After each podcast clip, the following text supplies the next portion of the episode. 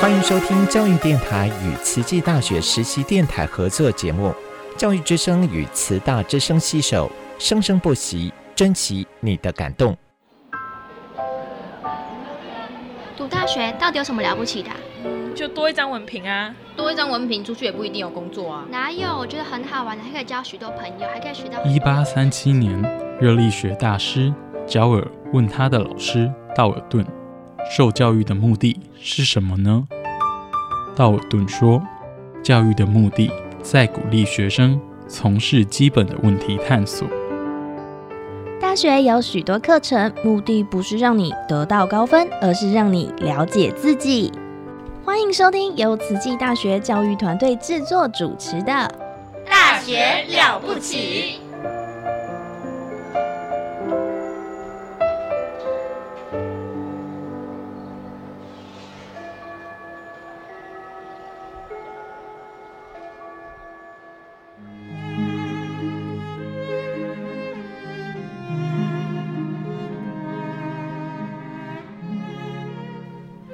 欢迎收听慈大之声实习广播电台。我们的节目单元是《大学了不起》，慈大人物志。我是主持人陆秀芳。呃，今天呢，在我们现场邀请到的是呃，慈济大学呃人社院东语系中文组老师，哈，是肖凤贤老师。肖老师好。呃，主持人好。所以肖老师，您教的就是国文、中文？呃。其实我有点跨域啦，因为我在通识还有一门课叫流行音乐与文化，那是教他们华语的流行音乐，那也会教他们唱歌。哇，对，哦，所以肖老师是跨域。那其实我我我所知道，肖老师跨域跨很大呢。哈，可不可以请老师你先介绍一下？因为真的，我们其实，在慈大哈，老师跟老师擦肩而过，学生跟老师擦肩而过，我们都很难得有机会听听老师一些小故事哦。那我们请肖老师来分享一下你。这个个人成长当中这些跨域的经验，或是你的奋斗史，可不可以让我们的呃听众啊，让我们的学生了解一下？好的，呃，谢谢主持人哈。那不好意思，因为我的跨域史真的非常的传奇啊哈。怎么说？所以我就从我小时候说起好了。好，那个呃，我其实我父亲是国防医学院医学系毕业的，然后我母亲是国防医学院护理系毕业的。哦，他们在那个高雄那个时候叫做呃八零二陆军总医院相逢，然后相识。凤山。对，在凤山，好，然后就结婚，结婚以后生下我，但是就是嗯，可能两个人都很年轻吧，那没有多久就离婚了。那我是给我母亲带的，哦，是给我母亲带的。那我母亲那个时候是呃军护，军中的护士。对，好，那我有印象的时候，她其实已经是上位护理长了。哦，嗨。但是虽然他只要上白班，就是他白天的班日班呐，哈。对对。我想陆老师知道哈。哎。但是他呃，就是白天也没有空管我，对，没有空管我。那我又非常的叛逆，呃，我最有名的事迹就是他送我去幼稚园，然后老师叫我睡午觉，那我不喜欢睡午觉，那老师就一直逼我睡午觉，我就假装睡午觉，然后趁老师不注意呢，我就离开幼稚园，然后直接呢离开门口，然后直接走路走了。一个小时回家哦啊，有走到家里？有有有，我走到家的时候，我妈急死了，因为幼稚园已经打电话跟她说，你女儿不见了，失踪，对，失踪了，对，然后那她也没有，就后来她就说你不喜欢去幼稚园是不是？我就说对，我不喜欢去幼稚园。那我妈就说那你在家好了，你在家好了。结果我在家呢没有事情做，这样子，我就把那个军中，军中那时候有举光日教学，礼拜四的举光日教学，对，那有很多很多的刊物，哈，呃，什么奋斗啊，革命军啊，那个都要点，就是那个标点符号都要点红字，一个一个点这样子。那我妈妈没有空点，好，我就自告奋勇跟我妈说，我帮你点，嗯，我帮你点，哈。那一个幼稚园的小朋友呢，就对那个标点符号在那边一直点，一直点，一直点，然后那个字呢。认识的跟不认识的，就跟我妈，我就跟我妈妈说，呃，你买一本字典给我，好，认识的跟不认识的呢，我就自己在那边呃查字典，然后就认识字。也就是说，老师没有教我 b p m f 之前，我就已经先看字了。嗯，那我记得很清楚，那个时候我妈有天拿回一本书这么厚，然后呢非常的厚，它是陈若曦写的。如果各位有读过文学，就知道陈若曦是一个很有名的文革的伤痕文学的作家。他是一个台湾人，然后呢，他为了中国的理想呢，就投奔中国，在那个年代投奔中国，哈，想要发挥自己的中国人的理想。结果最后呢，因为文化大革命，他被斗争，然后他就满满满的伤痕，然后回来美国，因为他那时候在美国，他就开始写了文化大革命的种种的一个纪实的文学。那通常我们就是称呼它是伤痕文学。好，然后呢，我妈妈就说：“你帮我点一下。” 结果呢，我就点了那那那一篇，好，那一篇指定要读的叫《耿尔在北京》，就是耿尔这个呃华侨回到北京，哈，想要成大功立大业，最后呢。怎么样子被斗被红卫兵斗争，然后呢，满满的伤痕跟血泪史这样子，嗯，而那是我的启蒙文学作品这样子哈。那呃，其实我小的时候是看不太懂那个陈若曦到底在写什么，但。对里面写的就是吃的东西，我非常的感兴趣，我非常感兴趣哈。从此以后，我妈妈有什么书，我都通通叫她拿给我，拿给我，我来读这样子。对，好，然后我也会开口跟我妈说：“妈，我要买《唐诗三百首》。”我妈那时候很高兴哦，她就说：“《唐诗三百首》，你确定你真的要读？”我说：“要要要，你买给我。”我就从第一首自己背到最后一首，但我不知道她的意思是什么，嗯，我不知道她的意思是什么。好，但是这也造成了一件事情，就是我读书是非常的偏执，嗯，非常的偏执。就是，呃，我记得，呃，我国小的时候还好，我到了国中的时候，哈，我们学校老师哈，就只有地理老师、历史老师还有国文老师特别喜欢我。因为呢，我的国文、历史跟地理都是全校第一名，他们在课堂上问什么，只有我能够回答这样子。那我拿了无数的国文老师、历史老师还有地理老师的呃奖品啦，好，就是奖品。对，好，所以后来我。你你知道功课如果偏执，升学的路一定很坎坷，对不对？嗯，就我没有念上我们那边的第一志愿的女中，好，那我考上护专，我妈妈就叫我去念护专，我就不要，我就不要，我说我要重考，好，我说我的志愿呢是要当一个新闻人，好，当一个记者，我要重考。我妈说没有这回事，没有这回事，你就去念。结果我就跟我妈妈两个呢就有纷争，纷争的结果，我就跟我国中同学说。我要离家出走，嗯，我要离家出走，好，我要自立自强。我同学就很阿莎里的说，好，我家收留你，嗯，好，我家收留你，好，他就真的叫我离家出走去他家，啊，然后他的阿公阿妈呢就招待我们两个，招待的很高兴这样子。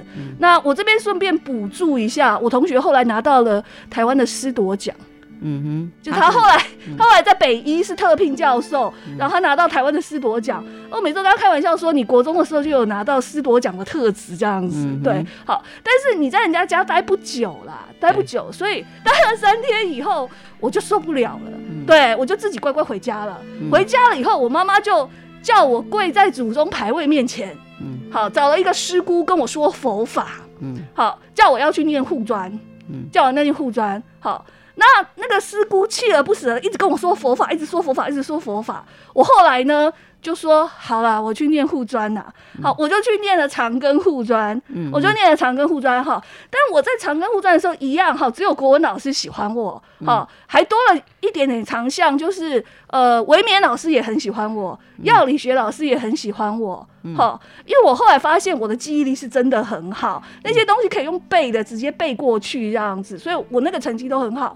那呃，可是长庚是一个非常硬的学校，然后是一个非常扎实的学校。就像我们那时候去读的时候，我又是公费生，其实我是没有寒暑假的，我还要去攻读，我要去病房攻读，我要去急诊攻读这样子。我后来就是呃读完的，然后呢就是。我的分数用我弟弟的说法啦哈，在我们班都是倒数的，从后面数过去比较快这样子啊哈。读完以后呢，就跟大家一样去考护理师，结果呢，我居然考上了。然后我妈妈就很高兴说：“那你就回来，你就在长庚直接上班就好了。”好，我就跟我妈妈说：“我不要，我不要，你可不可以赔工费？你可不可以给钱给我，让我赔工费？好，然后呢，我要考差大。”我考超大，我考超班大学。我妈说你要考什么系？我说我要考中文系。然后，然后那个呃，我妈说你考得上吗？那我阿姨就在旁边说没关系，你让她试一次看看嘛。好，结果那个放榜的时候哈。非常传奇的哦，嗯，我其实考的不好，我其实考的不好，我唯一一家学校录取的是淡江大学中文系，但我是被取第十三名，嗯，我是被取第十三名，我那时候就觉得算了，我就已经找好工作了，就是去做呃去做田野调查，就是有一个工位的案子去做田野调查，他也说好了叫我去，然后那时候也开学了，我就想说呃我要去了这样子，想不到这时候我家居然有挂号信。然后我不在家，我妈帮我拆的。拆完以后，她立刻就打电话给我，跟我说：“肖凤贤，淡江大学是不是很缺学生？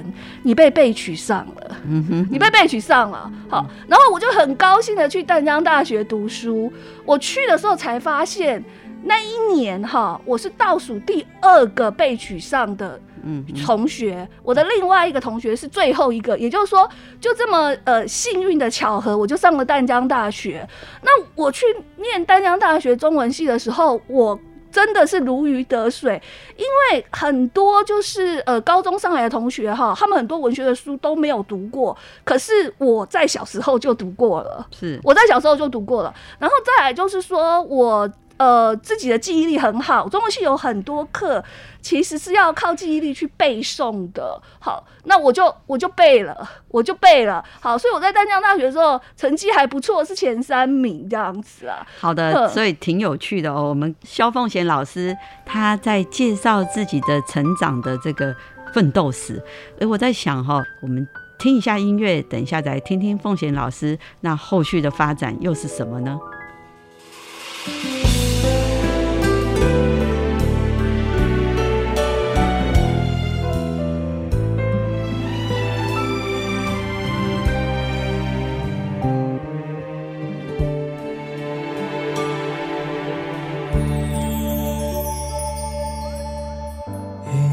幸福不容易获得，要用年轻岁月交换。历经沧桑，才有权利选择。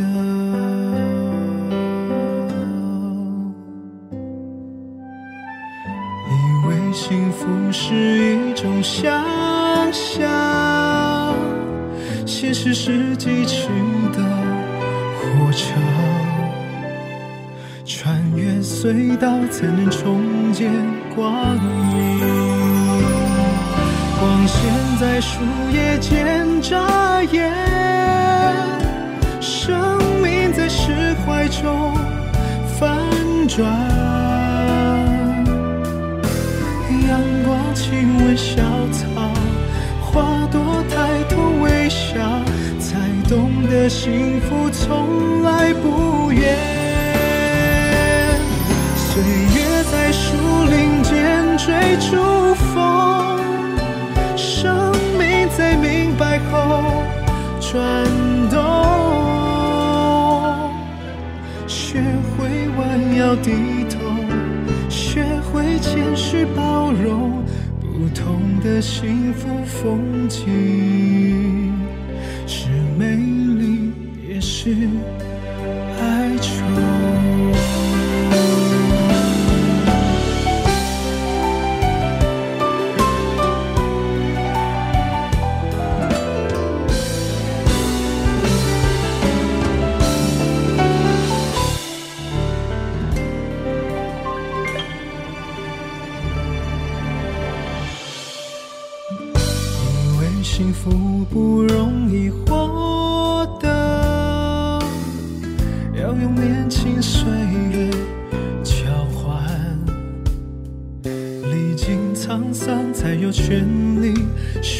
的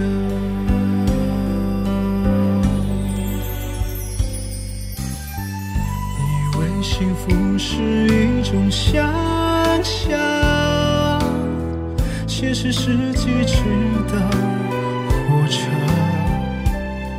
穿越隧道才能重见光明。光线在树叶间眨眼。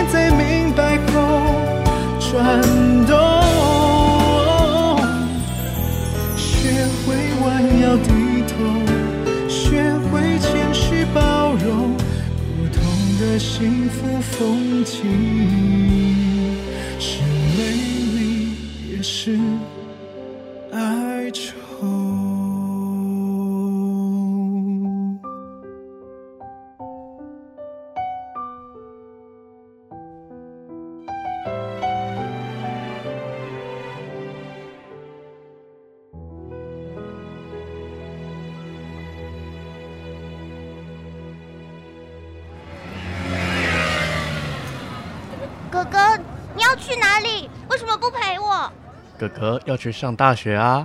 大学有什么了不起？大学很了不起，大学可以上到专业知识，甚至可以有很多很多的好朋友。妹妹，要不要跟哥哥一起去读大学啊？哎呀，我要！那哥哥就带你去听《大学了不起》。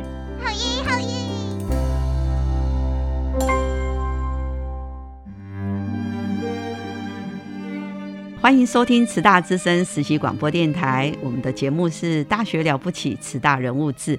那有时候我们在校园中很难得去听听呃老师的成长故事哦。那今天刚好有这个机会，因为肖凤贤老师是我们最新哈。当选慈济大学杰出教学的老师，那我们在要请老师分享他在教学上，我们总是想先好奇的知道老师成长的历程。那刚刚我们节目上半段有提到，呃，老师分享他自己这个，呃，也也非常的 open mind，然后告诉大家他以前多叛逆啊，所以。我在想，所有叛逆的学生在老师的在肖凤贤老师都说啊，你这个不算什么啦，你没有我严重啊哈。那老师在这个读完护专，也考上了护理师执照，可是因为他小时候有这个很强烈的这种文字阅读的兴趣，什么书都能够读，甚至妈妈是军护，在军医院工作，那有关于要一定要读的这些。呃，这个呃，军职人员哈，必须要上的课程、读的刊物，他都拿来读哦。那甚至主动跟妈妈说：“我要读《唐诗三百首》，我要背。”所以，我们看得出肖老师他从小就是喜欢拿着书、看着文字、拿着字典自学，所以他有广大的一种很深厚的阅读力。好，那。从老师在这个以前学生时代，他的国文、历史，甚至要背的科目，他都考得很高分。哦，那这看得出来，这是阅读力强的，呃，一个促进这个学习的一个成效。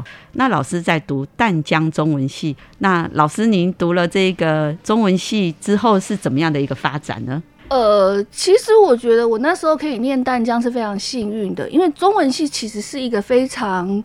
呃，有自己规则的一个学校，但淡江刚好相反，它是一些少壮派，好像龚鹏程他们出来办的戏，他们就是主张自由，还有打破规则。嗯，所以我记得那时候我们有一个必修课叫中国文学史，嗯，我们老师哦，他每一次考试呢都是 open book，嗯，然后呢，他都叫我们，他上课的时候就是会不照课本讲。然后会质疑课本，然后每个礼拜呢都会提示我们说有哪些参考的期刊论文可以看，你们可以去呃国家图书馆找期刊论文这样子。呃，那我那时候就很认真就去找了，结果下个礼拜去的时候发现我们全班只有我一个人去找，然后但是我们老师很高兴啦，对，所以后来呢，我也就是我大学。二年级的时候，因为插班是二年级，对不对？对。我大学二年级就办了国家图书馆的阅览证，然后我后来发现国家图书馆是一块风水宝地，里面非常非常多东西。好，所以我就每个礼拜都会去呃国家图书馆找期刊。那我们那个老师呢，他给教导我们的，现在想来，他教导我们的是一种怀疑的精神。是一种怀疑的精神，是做学问，就是用胡适的话来说，是要在不疑之处有疑，就是在别人没有疑问的当中呢，你要有疑问，你这样才可以做学问。所以呢，我觉得淡江教给我的就是这种精神，就是呃自己找论文，自己找期刊，自己去发现问题，然后自己去解决问题。哈，那我后来呃硕士班的时候是念师大了，哦，是念师大哈，然后呃我的。指导教授是林安武老师哦，对对，好，但我那时候其实不认识林安武老师，嗯，我根本不认识他，我也没有见过他的面，他也没上过我们的课，好，我就直接冲去了他教室，问他说：“我要找你当指导教授好不好？”他就笑得很开心，但是也很疑惑。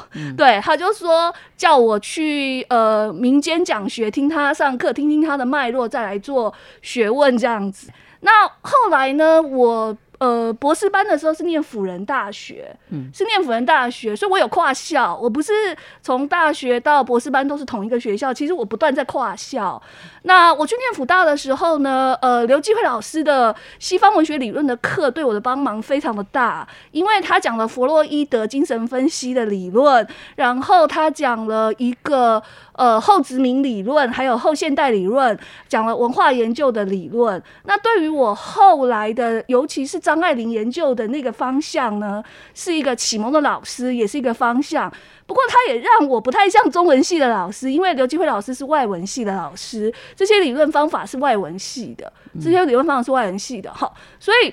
呃，我在做张爱玲的时候，我会深入到就是呃普及到去做，比方说香港流行歌曲当中的张爱玲，或者是台湾流行歌曲当中的张爱玲这种类似文化研究的这种论文，会跟别人不一样。对，哇，所以呃，我们从老师啊肖凤贤老师的分享哦。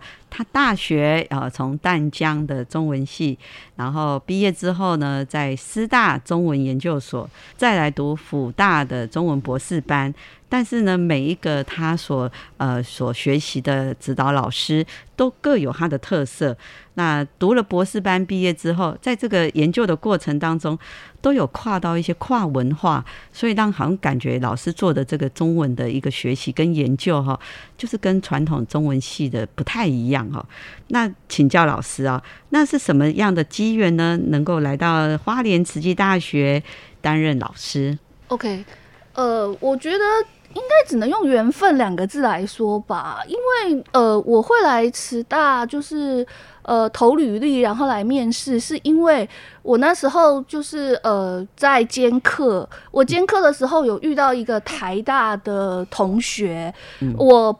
其实之前不认识他，然后兼课的时候中间会有休息的时候，我们会在教室休息室遇到。嗯，那我这个人非常天真无邪，就是看到有什么学校那个真人，我就会主动告诉他。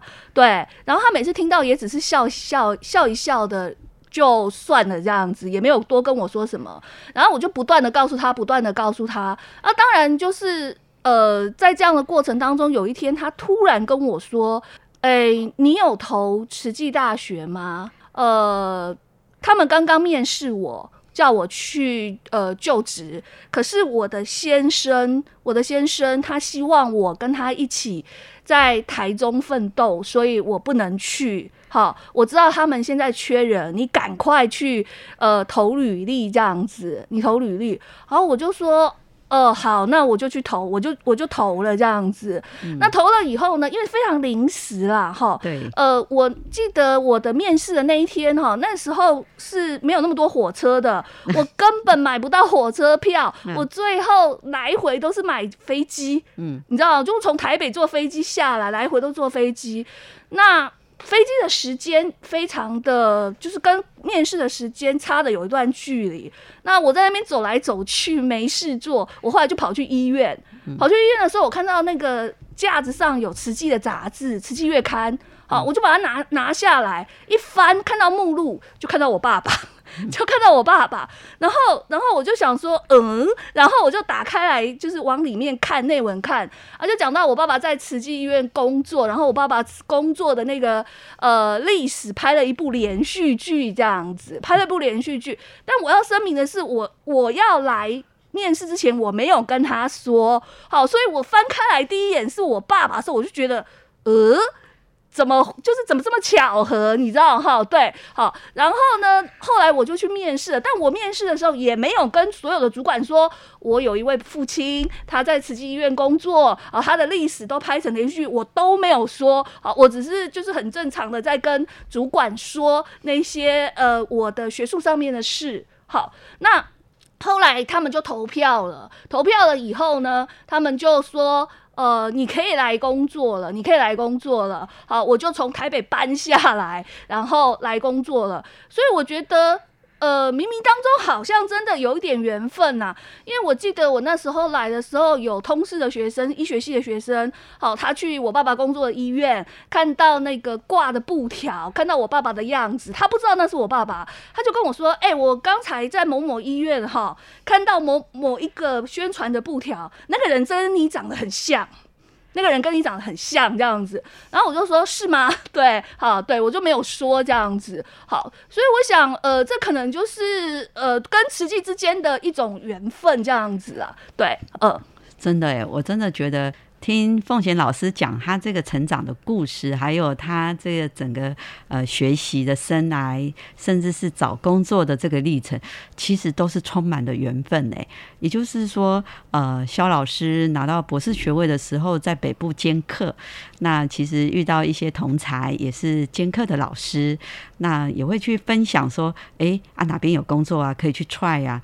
所以在这种很无私的去大家互相呃传递一些讯息，那也这个缘分呢，他他所常常分享的那个对象就是说，诶，那个那个缺哦，我不我不去了，好，我不能去了啊，因为家庭的因素，我必须留在西部，不能回不能去东部。那凤贤老师说说，那我就来试试看。那这个这个，因为大家都很难想象哦，在十几年前。台北到花莲的行程，你如果没有事先早上六点起来订票，那更早是六点，那后来才改，呃，午夜十二点。所以，我们早期哈，如果要来花莲，是要早上六点来订票。那那那，更何况肖老师是临时知道哦，有一个缺地履历表，那临时被通知可以来面试，那就坐飞机。那坐飞机来的时间还有一点点时间，就到处逛逛哈，走走，结果看到，呃，原来是自己的爸爸，呃，自己的爸爸。那因为奉贤老师原来是小时候是，呃，其实有一段时间可能也比较没有跟爸爸联系，然后所以这种比较进一步的这种什么讯息没有去特别去发喽，所以一个缘分呢，哦，因为他的奉贤老师是一开始的专业是护理，然后走向中文的跨。跨界、跨领域，哦，这跨的好大，然后人生也跨了一大步哦。人生在有很多的方向的时候，是逆着走、顺着走、逆着走，那走到这般的境地。那我们现在看到风贤老师，其实是在我们通识教育中心，呃，受到我们的修课的学生非常大的肯定。哈，他的课程是很有特色、很有趣。那他有他一种上课的风格，那我们很希望说下一次凤贤老师，我们再来邀请他来分享获得慈济大学杰出教学的这样的一个历程。好，我们谢谢凤贤老师来到我们的节目，谢谢主持人。胭脂花，雨中恣意，化作胭脂，一朵朵。一片片，要在雨打后，大地飞舞。